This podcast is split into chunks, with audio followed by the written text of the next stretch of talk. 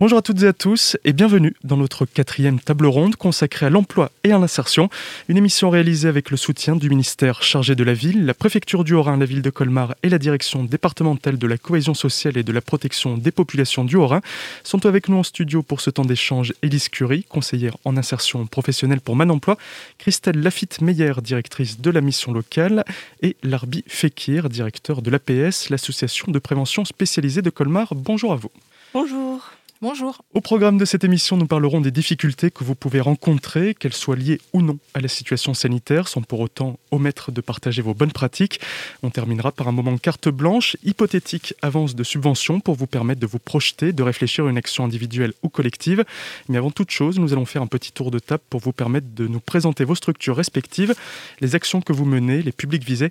Et on commence avec vous, Élise Curie. Vous êtes conseillère en insertion professionnelle. C'est quoi la Man Emploi déjà? Man Emploi c'est une association intermédiaire qui existe maintenant depuis plus de 30 ans sur Colmar. On est un ensemblier de quatre structures d'insertion par l'activité économique. On regroupe une association intermédiaire, une entreprise de travail temporaire d'insertion, un chantier d'insertion et une entreprise d'insertion. Donc l'idée de nos structures, c'est d'accueillir et de proposer des emplois, un parcours d'insertion aux salariés qui tapent à notre porte. Donc euh, ça passe par des missions de travail dans le service à la personne, l'entretien des locaux, l'industrie, la manutention et également par des actions de formation ou des ateliers afin de les remobiliser vers l'emploi. Justement, ces ateliers, c'est quoi? Ça va être de l'aide euh, juridique, administrative, de la formation un peu numérique? Donc on a trois conseillères en insertion qui accompagnent les salariés et qui vont leur proposer un parcours adapté à leur situation. Ce parcours se passera bien sûr par l'emploi, mais aussi par des ateliers qu'on peut proposer en interne pour favoriser leur mobilité, pour euh, l'aider dans tout ce qui est numérique. Nous avons développé un atelier numérique adapté aux besoins de nos salariés qui sont en rupture vraiment avec euh, tout ce qui est informatique. Quels sont ah. vos publics visés? Le public visé donc est très hétérogène. Hein. C'est vraiment le public dit prioritaire à l'emploi. Donc ça peut être des personnes primo-arrivants, des personnes issues des quartiers politiques de la ville, des bénéficiaires des minima sociaux, des personnes qui ont des reconnaissances de travailleurs handicapés, ça peut être également des jeunes, des seniors, des femmes isolées ou des familles monoparentales. On est également présent en milieu rural, donc au niveau de Kaisersberg-Ribeauvillé, Münster et en pleine le secteur de Navrisac. Cet accompagnement, ce suivi, c'est aussi quelque chose que vous faites à la mission locale, Christelle Lafitte-Meyer, mais pas forcément avec les mêmes publics? Oui, tout à fait. Donc euh, la mission locale euh, Colmar euh, Centre-Alsace fait partie du réseau des 440 missions locales en France. Et nous, notre particularité, c'est que nous accompagnons des jeunes de 16 à 25 ans qui sont sortis du système scolaire, diplômés ou non diplômés, très diplômés ou pas du tout diplômés et notre but, c'est vraiment de les accompagner euh, vers euh, l'emploi, vers la formation.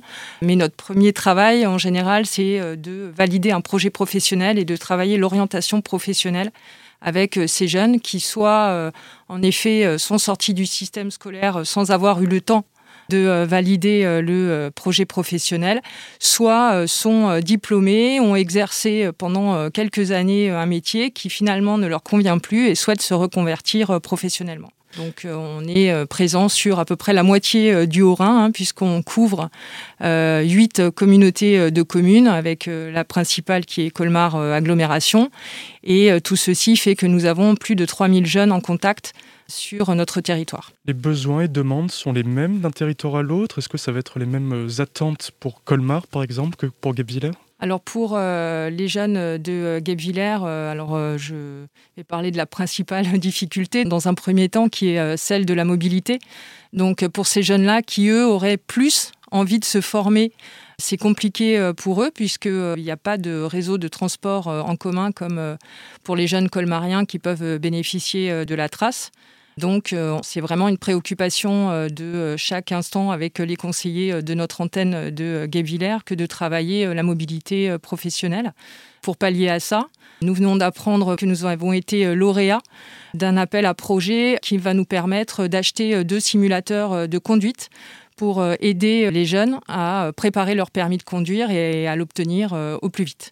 Ces jeunes-là, est-ce que c'est vous qui allez vers eux? C'est eux qui viennent vers vous? Est-ce qu'on vous les redirige? Alors la principale euh, clé d'entrée, c'est le bouche à oreille. Donc les jeunes euh, viennent spontanément euh, à la mission locale, hein. donc ça c'est une chance puisque ça veut dire qu'on est connu et reconnu.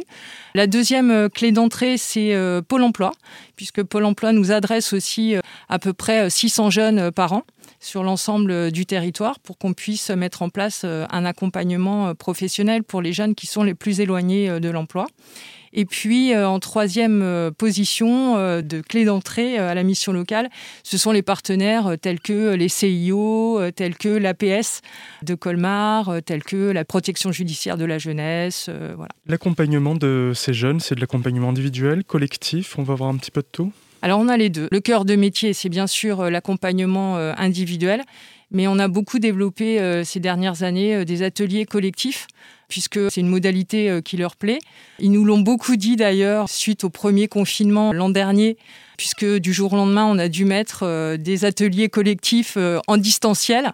Alors ça a bien fonctionné, mais quand ils sont revenus à la mission locale, ils nous ont dit que c'est vraiment une modalité qui leur avait manqué, de faire groupe finalement et de travailler ensemble sur une thématique, sur un atelier, que ce soit autour de la santé, que ce soit autour de démarches administratives, que ce soit autour de présentation face euh, à des employeurs et donc de travailler les codes en entreprise.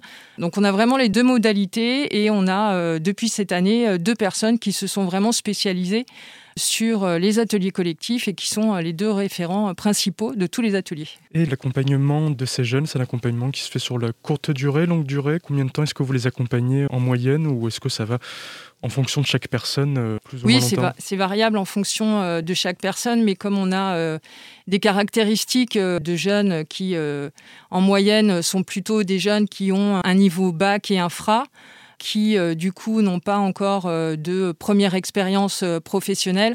On est plutôt sur un accompagnement avant qu'ils aient une situation stable à l'emploi, autour de 12 à 18 mois en moyenne.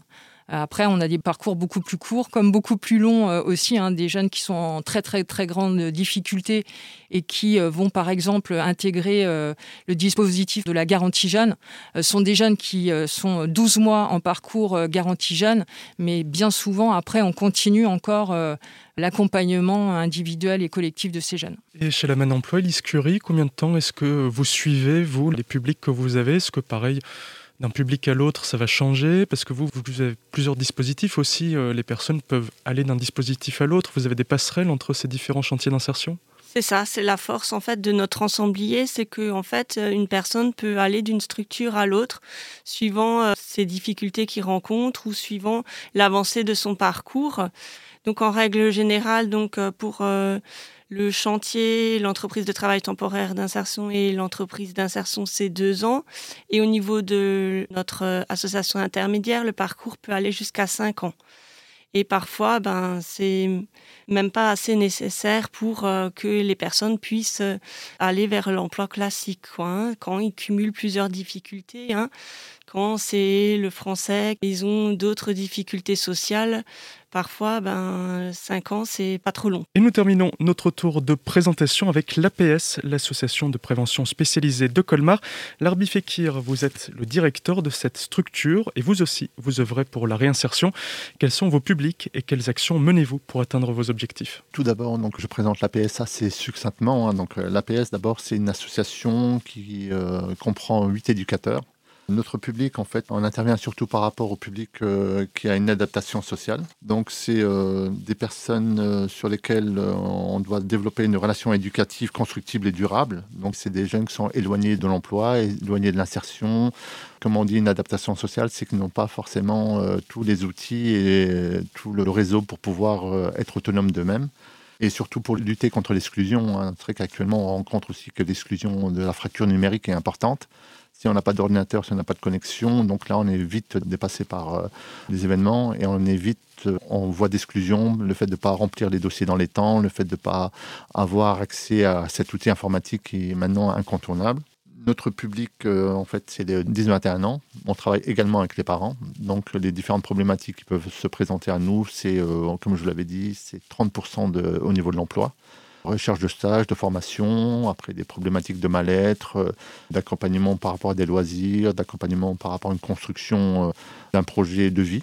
La principale problématique qu'on rencontre avec nos publics, c'est qu'ils sont déconnectés avec euh, l'espace-temps.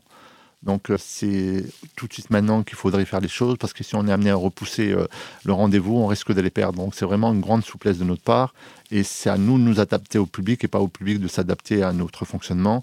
C'est pour ça que je dis volontairement, on n'est pas une logique de guichet. En fait, on intervient dans leur territoire.